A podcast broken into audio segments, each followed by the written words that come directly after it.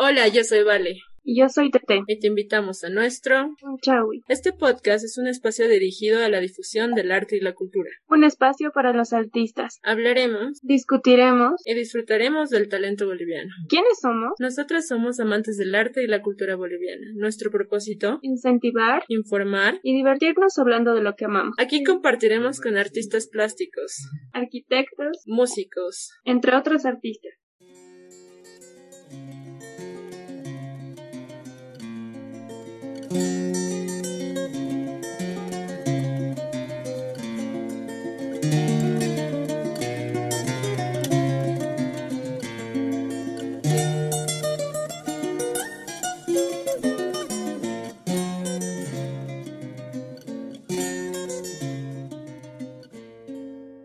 El día de hoy hablaremos del escenario artístico más consumido en nuestra región. Las danzas folclóricas. Y para hablar de este tema hablaremos con Estefanía Arrias. La reina del Gran Poder 2019 y actual reina por la coyuntura mundial. Hola chicas, bueno, muchas gracias por la invitación. Y más que todo, este es un lindo espacio, la verdad, porque podemos compartir mucho de lo que es la cultura, también nuestras tradiciones, y también felicitarlos por iniciar esta linda parte de lo que es la difusión de nuestro, de lo nuestro como boliviano. Y bueno, como reina del gran poder, ya llevo como segundo año consecutivo debido a la coyuntura, como ya lo mencionaron. Eh, soy la primera reina del gran poder, tanto como ser cholita antigua. También soy la última reina, por así decirlo, porque que a partir de este año lo que tenía que ser, ya se deja el reinado y ya pasa a ser la palla del gran poder. Iniciando por lo que me dedico a la danza, yo bailo desde mis cuatro años, he pasado por diferentes academias de baile como ser Fantasía Boliviana, también el,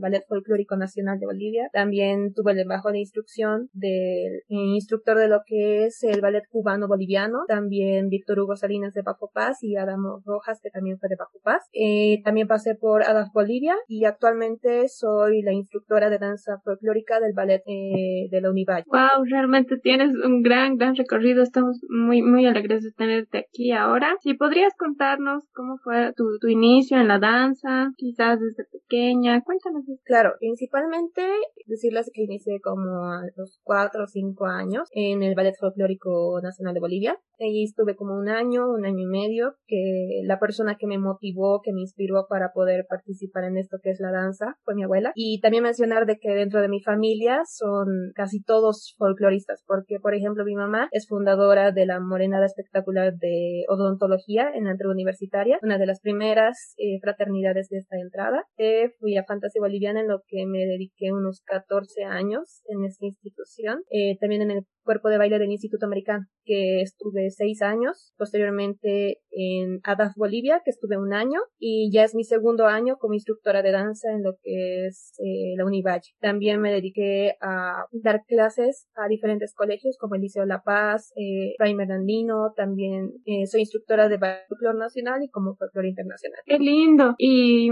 cuéntanos, ¿qué te llevó a ser parte de este, de este mundo que es tan bonito que es la danza? Creo que no solo la danza, el folclore, la tradición, eh, porque el folclore no solo nos referimos a lo que es danza neta, el folclore es toda representación de lo que son nuestras tradiciones y nuestra cultura. Entonces, el folclore mismo muestra lo que son las comidas típicas, la artesanía, la misma historia y la misma costumbre que nosotros tenemos en el pasar de nuestros días. Entonces el folclore es todo ese mundo. Eh, la cultura creo que es lo que nos refleja a nosotros como bolivianos y como cualquier persona de cualquier otro país. Eh, como dice ese dicho, ¿no? Eh, cuando se tiene todo perdido, la cultura es lo último que queda y es lo que nosotros estamos viviendo en esta coyuntura. Eh, después de que todo ha salido a flote, de que no podemos hacer actividad física, lo único que estamos aquí en casa, quedándonos eh, estudiando, trabajando, Creo que el mismo hecho de que el Ministerio de Culturas ahora haya desaparecido nos da un mensaje bien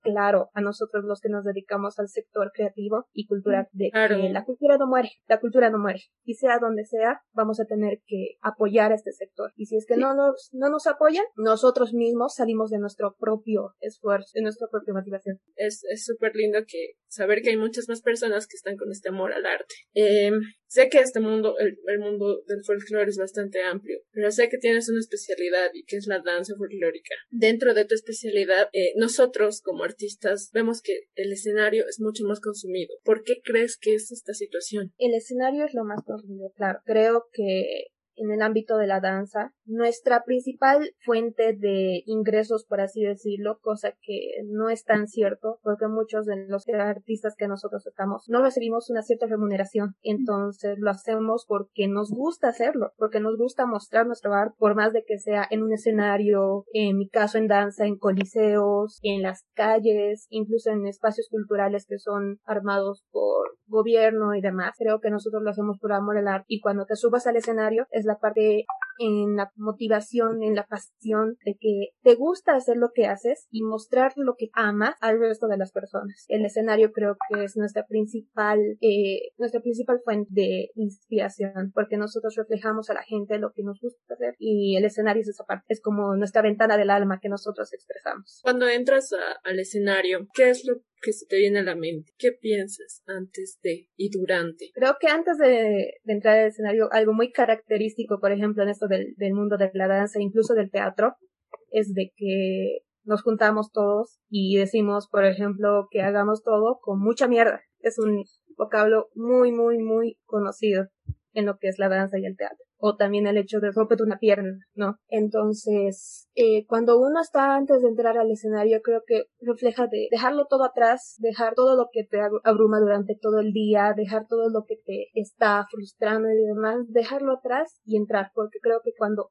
nos presentamos a un escenario, eh, entramos en un, en un personaje, un personaje totalmente distinto. En la danza, en el teatro, incluso en el canto y los instrumentos, creo que todos entramos al personaje en lo que tenemos que interpretar. Y cualquier cosa se te puede olvidar.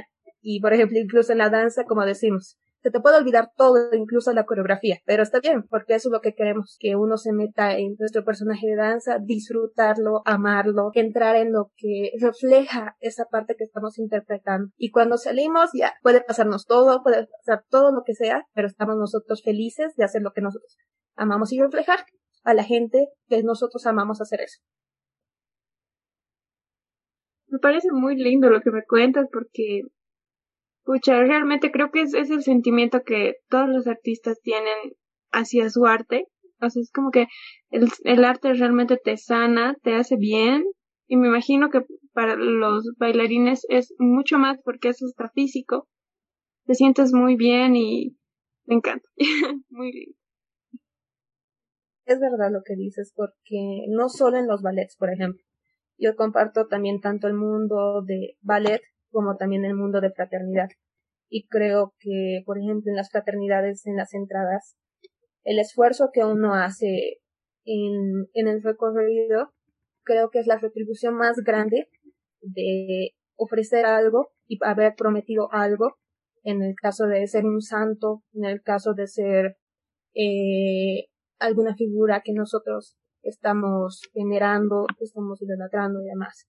Creo que no es, no importa el esfuerzo físico que tú hagas o incluso el gasto eh, monetario que vos hagas, sino el hecho de que lo hagas de corazón y que lo hagas de, con la fe que nosotros reflejamos, ¿no? Tanto bailarines como ballet, como también folclóricos en entradas, Y cuéntanos, ¿tú perteneces a alguna, alguna fraternidad? Cuéntanos cómo es eso, a los que no, no conocemos mucho de, de, eso me imagino que es un mundo completamente distinto, es muy lindo, muy cultural. Totalmente diferente. Eh, yo inicié bailando en la entrada del Gran Poder a mis 11 años, justamente para lo que era la elección de la Jiscapallita del Gran Poder, que es la, como la elección de la reinita del Gran Poder, pero de las niñas. Entonces, eh, en ese momento yo estaba en ballet y llegaron los fundadores buscando alguna niña que quiera participar. Y los que, el que era director en mi ballet dijo que vaya ella porque yo ya estaba casi a tope de edad. Y entonces ya, mi mamá era de, ok, te vamos a hacer el traje, te vamos a hacer todo. Me encariñé mucho con los fundadores y tuve la oportunidad de poder ganar ese año, el 2011. Y ahí es cuando empecé a bailar en los X del Gran Poder, Morenada igual de Cholita, de Cholita Antigua. Gané ese año y me acuerdo que prometí a mis fundadores que cuando tuviera la edad de participar en lo que era la palla del gran poder en ese entonces, iba a participar e iba a ganar. Entonces es una promesa que les hice tanto a mis fundadores como al mismo Tata del Gran Poder. Pasaron los años, pasaron ocho años, justamente bailando en la Morenada X del Gran Poder. Y el 2019, justo ya me da la edad para poder participar en la Reina del Gran Poder. Entonces hicieron la elección interna. Pude ser elegida como Reina de la Morenada X del Gran Poder y estaba un paso más adelante para poder hacer mi promesa realidad. Y el 24 de mayo del 2019 fue el concurso.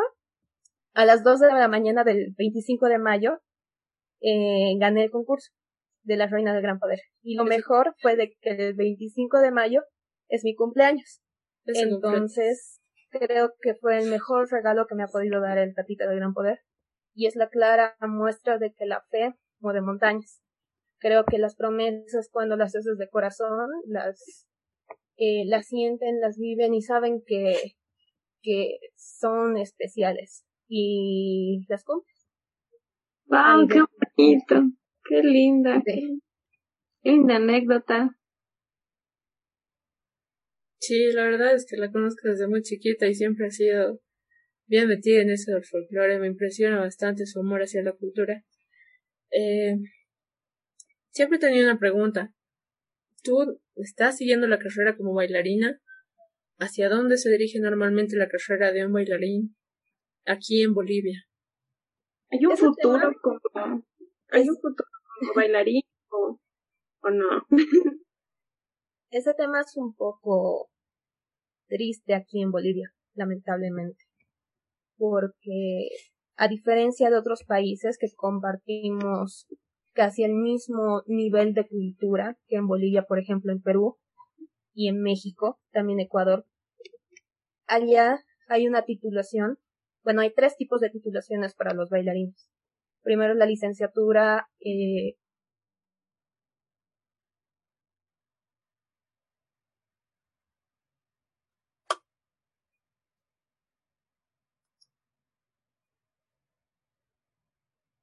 van enfocados en los parámetros de porque hay una previa, un, previo examen, porque no puede entrar eh, cualquiera. Entonces, es bien selectivo, es bien elitista en otros países. Aquí en Bolivia, que nosotros tenemos una, diversidad de cultura, tenemos eh, etnias, tenemos mucho, mucho que expresar Lamentablemente no tenemos ni una licenciatura, ni siquiera una universidad que se dedique especialmente a las artes escénicas, ni al canto, ni a los instrumentos, ni a la danza, ni al teatro. ¿Qué es lo que te daba el Ministerio de Culturas hasta hace unos meses? Tenías que hacer unos cursos en los cuales te podías titular como licenciatura en danza, ni siquiera como bailarín, ni como instructor. Entonces, no hay apoyo y creo que en Bolivia debería haber mucho más apoyo a este sector. Lamentablemente no lo hay. Tenemos que estar remando por nuestros propios medios, tratando de generar un poco de recursos haciendo lo que nosotros hacemos y la gente que espera de nosotros, que espera que nosotros participemos en algo, que nos invitan y demás, eh, creen que es gratis, creen que es gratis lo que haces. Lamentablemente no. Creo que falta que se vea más a fondo lo que hay detrás de bambalinas, como nosotros vemos. Que detrás de un bailarín que esté bien maquillado, que esté bien vestido, que esté bien producido una obra, hay muchas personas, hay mucho esfuerzo que no se ve. Y no solo para los mismos bailarines, sino personas que trabajan de hacer trajes, trabajan de maquillar, trabajan de hacer zapatos y demás, que no se toma en cuenta que detrás de un bailarín, detrás de un músico, hay más personas que tienen más empleo y no se toma en cuenta eso. Creo que deberíamos apoyar más a nuestros bailarines, a nuestros músicos y no solo a los grandes, porque creo que cuando vas a eh, a sacar un, una presentación al teatro municipal, a la Casa de la Cultura, siempre hay una prioridad para los eh, las instituciones grandes. Y para los pequeños que hay, no hay nada. Si no tienes reconocimiento, si no has hecho algo de trayectoria, no eres nada, lastimosamente. Hay algo que, que es, es muy cierto, ¿no? Que Bolivia es Bolivia por su cultura y realmente hay tan poco apoyo que impresiona bastante. Eh, la difusión de la cultura es muy, muy jodida. la, que, espera, ya, este, pausa, ¿qué pasó? Habla nomás. Tenemos, tenemos diez minutos. Por si acaso. O sea, volvemos al mismo link, por si acaso. Ya, no lo, no lo corté en sus grabaciones. ya, ahora sí. Eh, volvamos. E, es verdad, eso de la difusión del arte, la gestión cultural aquí en Bolivia es bastante precaria. Le falta bastante eh, recorrido. Como personas que se dedican al arte, como personas que se dedican a expandir el arte, faltan. Por falta de recursos, por falta de apoyo. Es verdad que detrás de del mismo gran poder hay personas que se dedican a hacer trajes, se dedican a vender cosas. Eh, incluso puedo cometer el error, pero las, hasta las personas que venden cerveza se ven afectadas en todo este tema. En realidad creo que son las más afectadas, pero en fin, es así. Hay muchas cosas que Bolivia tiene para explotar, pero no lo hace el otro día. ¿Tú qué piensas de esto? ¿Es culpa de nuestra economía que la gente no se ocupe del arte? Creo que es un pensamiento que aún mantenemos de hace muchos siglos, porque hemos confundido, hemos cometido el error de lo que decía en un principio folclore, lo vemos entradas y nada más.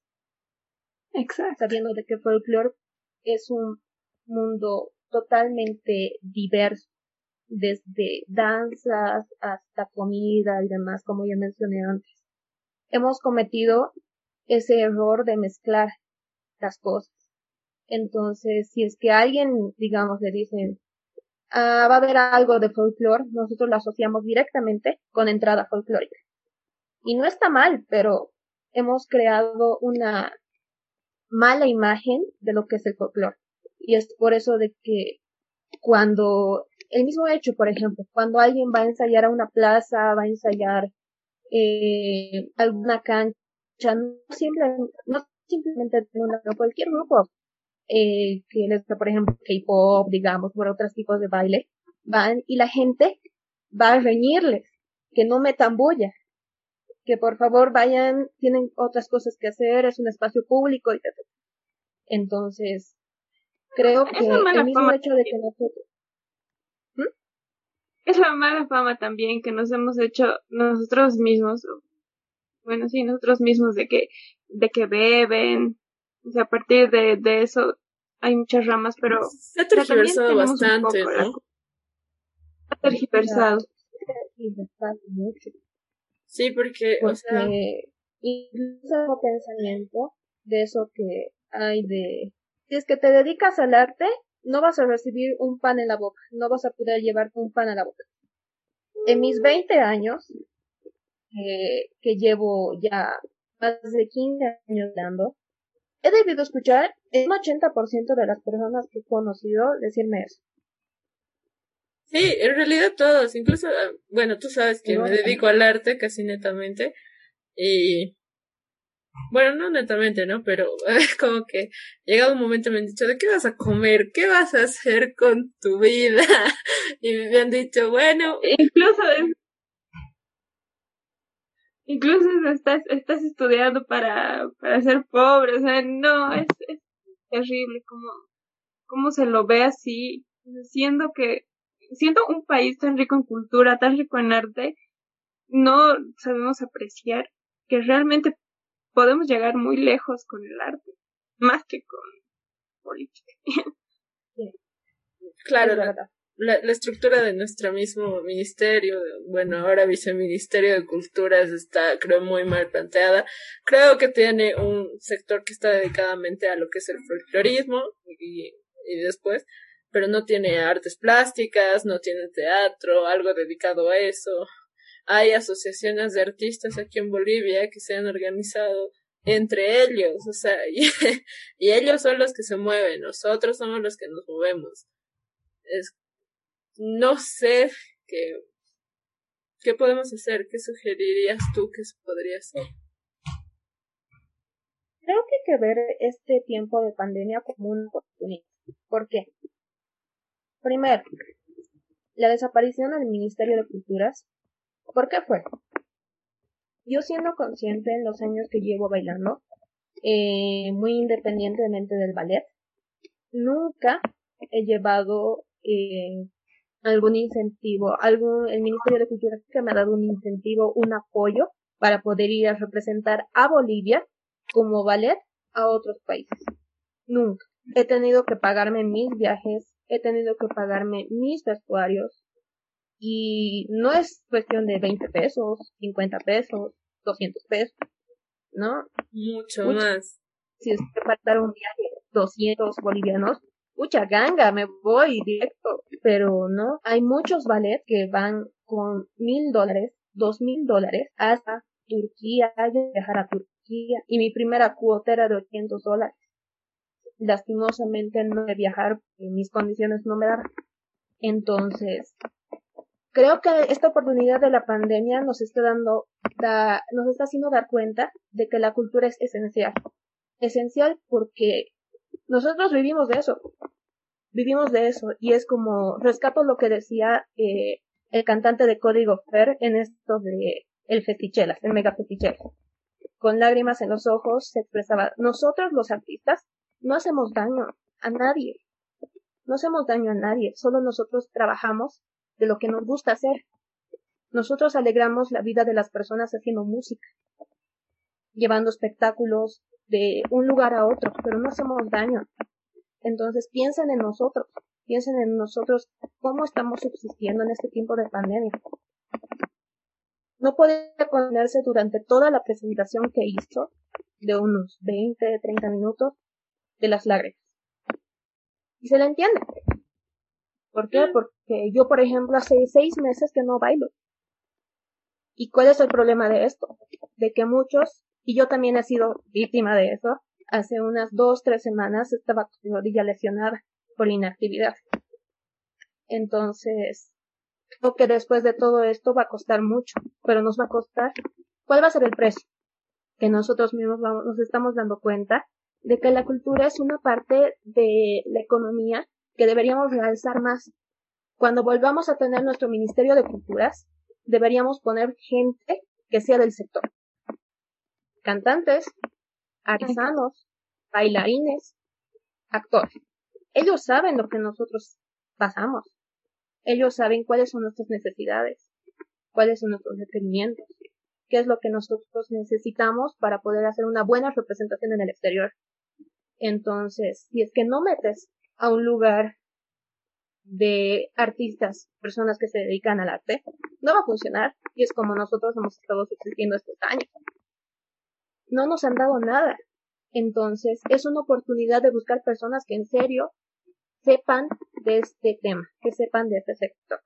Posteriormente, la economía de todas las personas, por ejemplo, el día viernes, si no me equivoco, la fraternidad de Unión de Bordadores Amaba, para mostrar un poquito de su cultura, de lo que hacen ellos, han sacado los trajes de sus ah, tiendas para la exposición.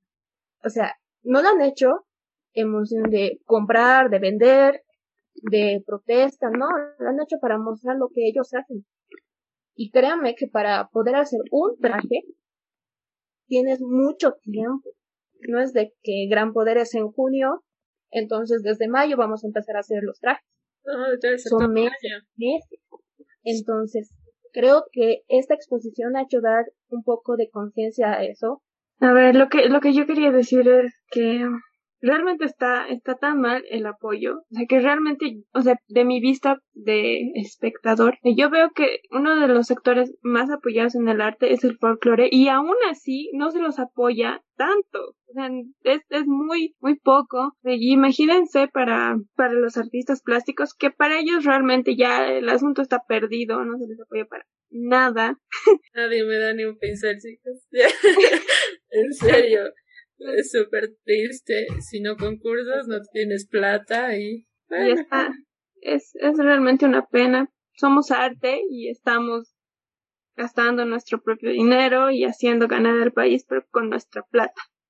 Tiene, tiene algo que siempre he tenido muy en claro, que los, los países que son exponentes en turismo, que tienen mucho turismo, cultura y todo lo demás, no lo ven el arte o la cultura como algo más. En realidad el arte la cultura es un recurso, es un recurso potente del país. Que creo que deberíamos analizar esa situación llegado un momento. Eh, propuestas, eh, uniones juveniles, uniones de artistas y lanzar ese tema, no, no verlo como, no solo es amor, o sea, no podemos verlo solo como amor. Sé que lo amamos demasiado, pero también si queremos que se haga algo, tenemos que ver el arte como un recurso, ya no solo como un entretenimiento. Dale. Referente a lo que dices, eh, por ejemplo, yo te, bueno, yo les comento que ahora, eh, por un proyecto de la universidad para poder emprender, eh, estuve haciendo unas investigaciones y creo que es muy importante recalcar a todas las personas que nos están oyendo de que, por ejemplo, en Colombia, lo que se engloba en lo que es la economía naranja, en lo que es todo lo de arte, de danza, de música y demás, eh, que está englobado en esto, de la economía naranja, supera toda eh, la importación, todo lo que representa en el PIB, superior a lo que es la producción de café en Colombia.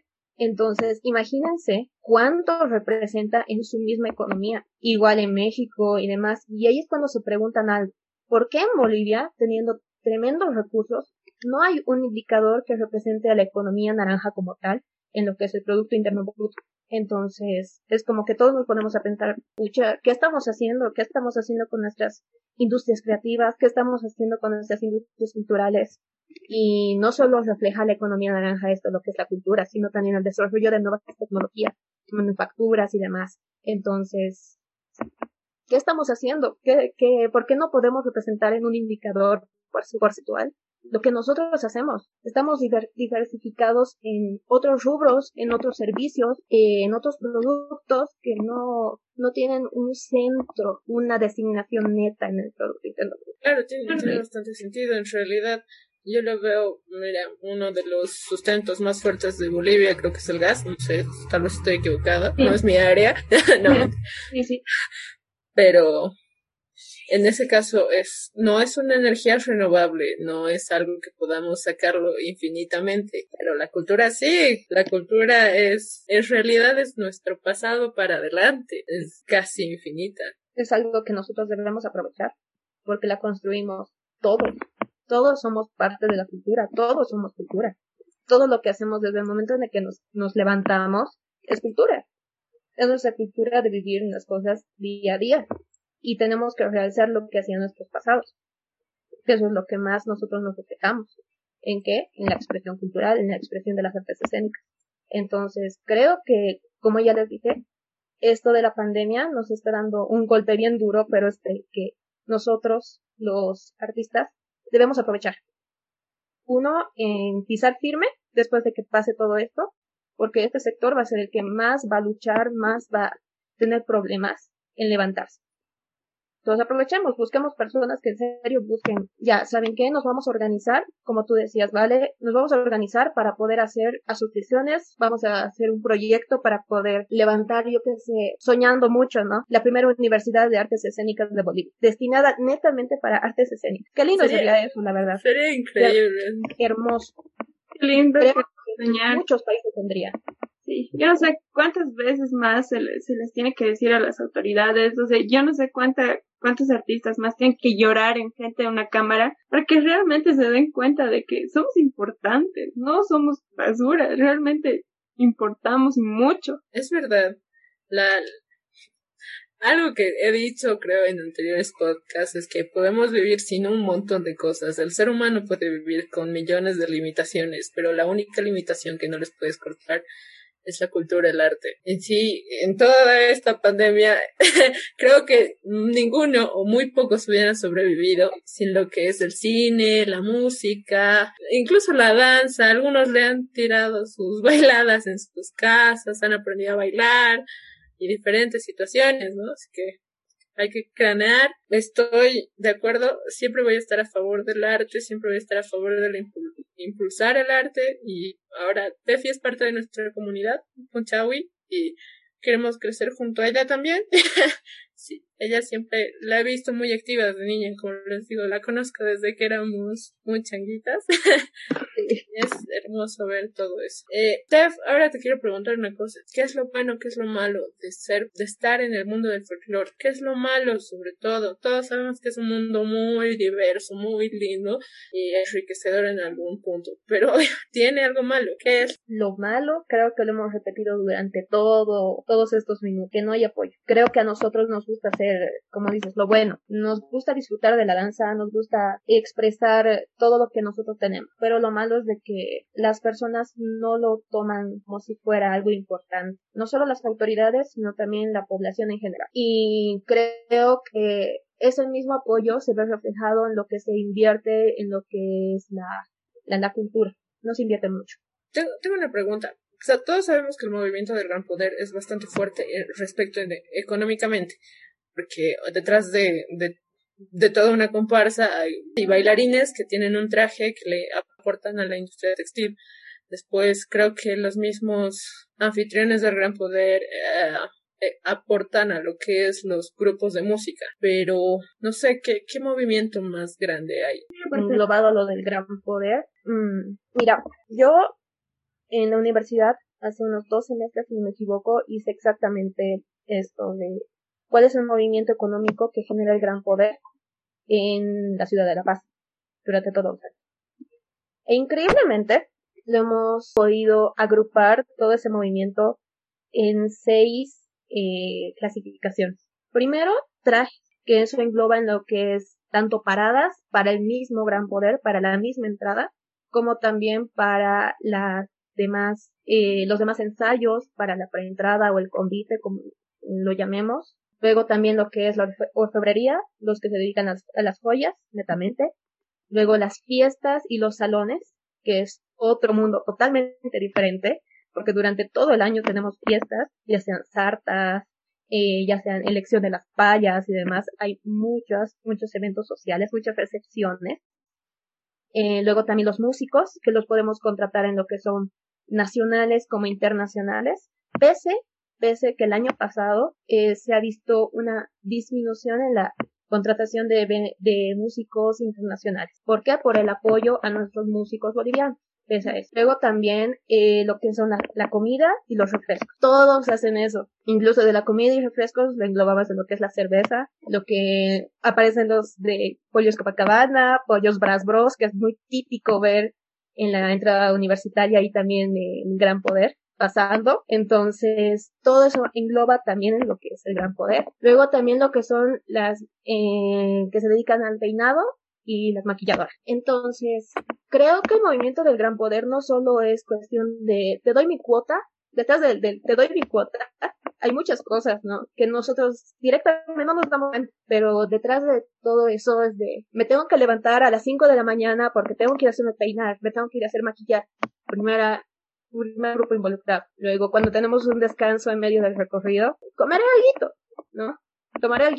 Otro grupo involucrado. En Morenada, por ejemplo, en lo que yo bailo, son varias eh, paradas que nos hacemos, diferentes trajes que nos hacemos para las diferentes eh, entradas, para las diferentes, para los diferentes ensayos que tenemos durante el año. Entonces es un movimiento totalmente grande, totalmente grande que nosotros debemos mostrarlo no solo como el tiempo donde podemos tomar cerveza en vía pública. Entonces, tenemos que ver todas las personas que trabajan detrás de eso, ¿no? Dejando de lado un poco lo que es el consumo de bebidas alcohólicas, sino también a las personas que se dedican estrictamente durante todo el año, porque el gran poder no solo es un día, es durante todo el año que es consecutivo. Entonces, creo que ese es el movimiento económico más grande, ¿no? Porque representa miles, miles de dólares, aunque no se crea. Sí, o sea, la verdad sí nos los han dicho, nos han mencionado muchas veces que el movimiento económico es muy fuerte. Ahora, de cómo llegó a ser un movimiento económico tan fuerte, de cómo llegó a ser una entrada de un cierto, una entrada zonal a eso. Ok, eh, a ver, empezando la entrada del gran poder, inicia, hay varias, varias, varias historias que nos cuentan, ¿no? Pero me gusta mencionar una, de que inicialmente, tiempos coloniales, tiempos divinos, llegó la imagen del Señor Jesús del Gran Poder, que antes tenía las tres caras de la Santísima Trinidad, ¿no? Pero lastimosamente esa figura causaba un poco de, de temor hacia las personas, era como un poco extraña.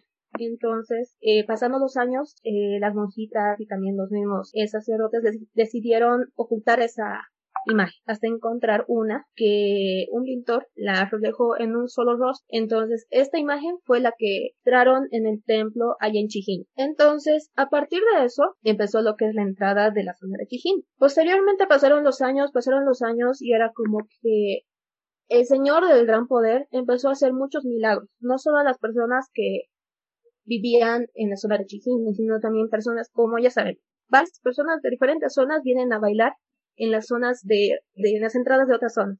Entonces empezaron estos milagros, empezaron estos milagros y si no me equivoco en la, en la década de los 70, 75 más o menos también, decidieron llevar esta entrada no solo por las calles de la zona Gran Poder, zona de Kikini, sino que pase por el centro. Eh, me acuerdo que por el año 2000, 2002, mi mamá me contaba, por ejemplo, de que la misma entrada pasaba por la calle, eh, por la calle Figueroa y era mucho más corta. Entonces también hay otras que se, que cuentan de que la entrada pasaba por la calle Mercado, pero son cosas que se mezclan. Posteriormente, un poco involucrando lo que es esto de la reina del gran poder, contarles de que la primera reina del gran poder fue una travesti. La primera reina del gran poder fue eh, que impulsó a toda la comunidad LGTB para poder ingresar como medio de expresión a la cultura y también a lo que es el folclore. Em, si no me equivoco, se llama Barbarella, la primera reina del gran poder que fue, que fue de Morenada. Entonces, a partir de ese año, me acuerdo que ingresaron porque era el movimiento más, eh, más esperado por la, por la entrada del gran poder. Entonces, me acuerdo que en un texto en una lectura era que Banzer, el presidente Banzer, contaba eso, de que porque ella salió, empezaron a prohibir a los travestis que participan en la entrada del gran poder. Entonces, después se volvió a reconocer eso, se volvieron a ingresar y ahora lo vemos como una entrada tan grande que ha sido reconocida como la fiesta mayor de los años, destronando el mismo, gran, el mismo carnaval de Oruro, porque aquí llegan personas de todo el mundo. Wow, Impresionante. Sí, yo, yo conocí un poco de, de, de la historia de Barbarella. Es increíble, realmente. Si tienes alguna anécdota graciosa que hayas tenido en, en alguna premiación o no sé, en el escenario, quizás podrías contarnos. Graciosa, mala. Algo gracioso, el mismo, del, el mismo día de la elección, por ejemplo. Em, salimos las chicas clasificadas, todo bien. Yo era la única chica de pollera en clasificar entre las 11 chicas. Llegado el momento nos tenían que llamar a tres ganadoras. Y el que primero empezaron, tercer lugar, tal persona, segundo lugar, tal persona. Y e invitaron a Marcelo Ruiz a, a decir el puesto ganador. Subió al escenario, entró con un papel, todos estamos esperando atrás, y entonces dice, la ganadora de la reina del gran poder es de la fraternidad, por del gran poder. Todos nos mirábamos con cara de, ¿cuál es la morenada por del gran poder? Hasta que llega eh, una de las presentadoras, una de las que era maestra de ceremonia, le, le quita el micrófono de la morenada X del gran poder. Entonces fue un momento tan cómico que en anteriores fue, fue pero creo que fue un momento digno de recordar y siempre me lo voy a contar porque es muy chistoso, la verdad. Al siguiente te lo llamen a. Qué chistoso. Bueno, creo que ha sido algo, una conversación bastante linda, Tef. Esperemos volverte a tener aquí. Muchas gracias por darnos tu tiempo, muchas gracias por la paciencia de esto de la videollamada. y, en fin, lo, lo, lo único que puedo decir es que siempre voy a estar admirada a tu fuerza como mujer, a tu fuerza como líder um, y un placer conversar contigo. No, gracias chicas por la invitación, les reitero. Creo que reiterarles, ¿no? Que este espacio que ustedes están construyendo como personas que representan tanto al lado espectador como también al lado artístico, les va a mostrar tanto a las personas que escuchan dentro de nuestro país como de, detrás de todas las fronteras que tenemos, que hay personas que amamos nuestro país, que amamos nuestra Bolivia. Sé que tenemos personas que aún están eh, destruyendo lo que nosotros tenemos, pero hay personas que amamos y algo que decía el anterior año, como quisiera que los políticos amaran tanto a nuestra Bolivia como nosotros, nuestros artistas. Entonces, con esa frase, la verdad, muchas gracias chicas, siempre para poder ayudarles y que siga creciendo este su lindo programa. Muchas gracias, gracias a ti. Gracias. Hemos disfrutado mucho la conversación. Gracias por estar aquí con nosotras, gracias por dedicarle tiempo al arte, a amarlo como nosotros. A, mí me ha encantado mucho porque es muy lindo para nosotras y para el programa el poder hablar con gente que realmente ama lo mismo que nosotras. Y así con todo el amor que hablamos, que yo sé que las personas que nos escuchan sienten todo el amor con el que hablamos de, esto, del arte, que es lo que más amamos. Entonces, gracias, todo. Y bueno, síganos en nuestras redes sociales. Tenemos Twitter y Facebook. Vayan a seguirnos. Ya, al fin, lo creamos. También ya tenemos página web también. Y se vienen muchas sorpresas a favor de la cultura boliviana, a favor de los artistas bolivianos. Estamos eh, tratando de crecer bastante.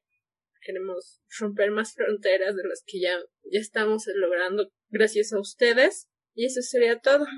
Gracias a todos por escucharnos y hasta el próximo miércoles. Adiós.